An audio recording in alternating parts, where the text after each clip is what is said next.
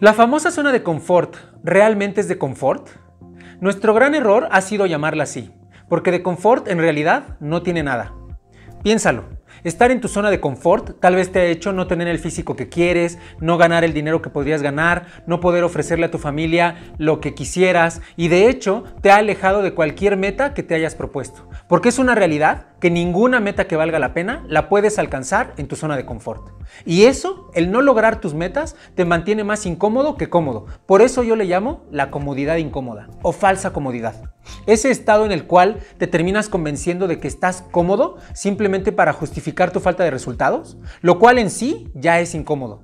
Entonces, necesitas comprender que al final sentirás incomodidad de cualquier manera. Y lo que tienes que decidir es qué tipo de incomodidad prefieres. La incomodidad de no lograr lo que quieres, que yo creo que todos lo hemos sentido y que es totalmente frustrante. O la incomodidad de levantarte, vivir el proceso y pagar el precio de lograr eso que anhelas.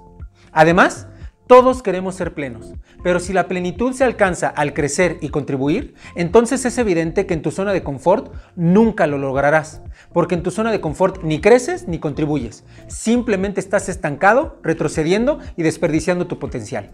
Tal vez no todos a tu alrededor estarán de acuerdo con esto, pero si te van a criticar, que te critiquen por trabajar, por hacer las cosas bien, por poner el ejemplo, por romper el status quo, por atreverte, por ser irreverente con lo normal, por ser el loco de la familia o de los amigos y por ser ese que nunca se detenga.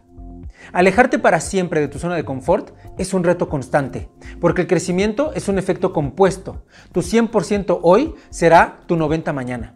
Por mucho que crezcas, encontrarás una nueva zona de confort, pero te invito a identificar continuamente esas nuevas zonas de confort y a seguir creciendo conscientemente, a seguir tomando esas pequeñas decisiones diarias de levantarte, de accionar, de intentar algo diferente, de romper tus miedos, de enfrentarte a ti mismo y por lo tanto generar una vida totalmente distinta a lo que tal vez has generado hasta el día de hoy. Atrévete, nos vemos pronto.